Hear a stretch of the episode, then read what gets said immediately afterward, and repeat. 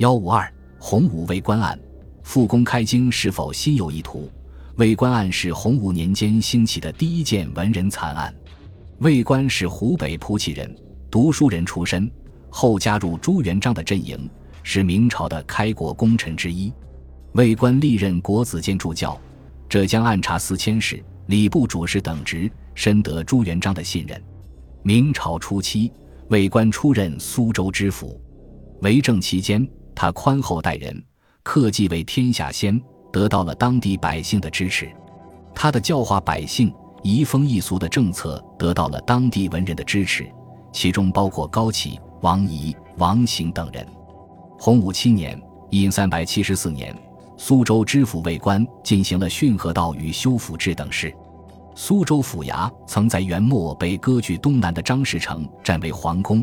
后来，在朱元璋攻灭张士诚的姑苏战役中，府衙化为了荒墟。明朝建立后，苏州府衙多年来就设置在水司衙门的旧房中。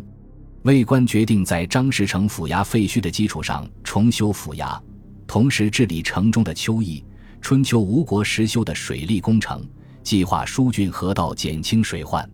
苏州指挥使蔡本和魏官有隙，上书攻击魏官。官复公开经，心有意图也。而御史张都认为此举是在兴灭亡之机，开败国之河，进而魏官被斩杀。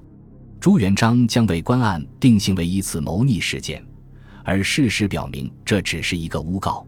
其原因是魏官已经六十多岁，而且跟从朱元璋多年，深受朱元璋的赏识，所以不可能起谋逆之心。苏州作为重镇。明朝在此设立了苏州卫指挥使司，留有军队镇守。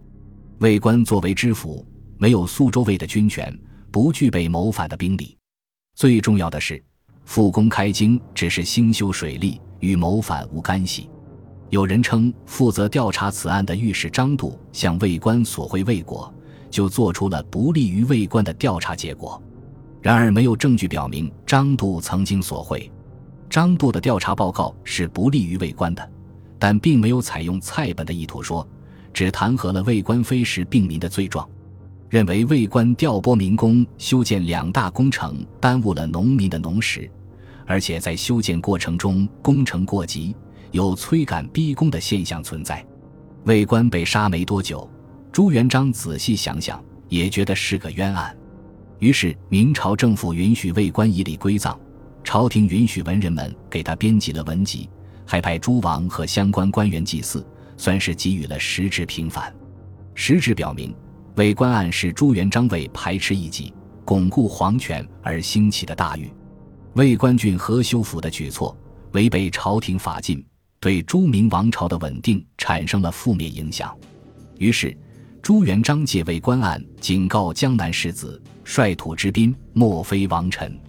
环中士夫不为君用，是自外其教者，诛其身而没其家，不为之过。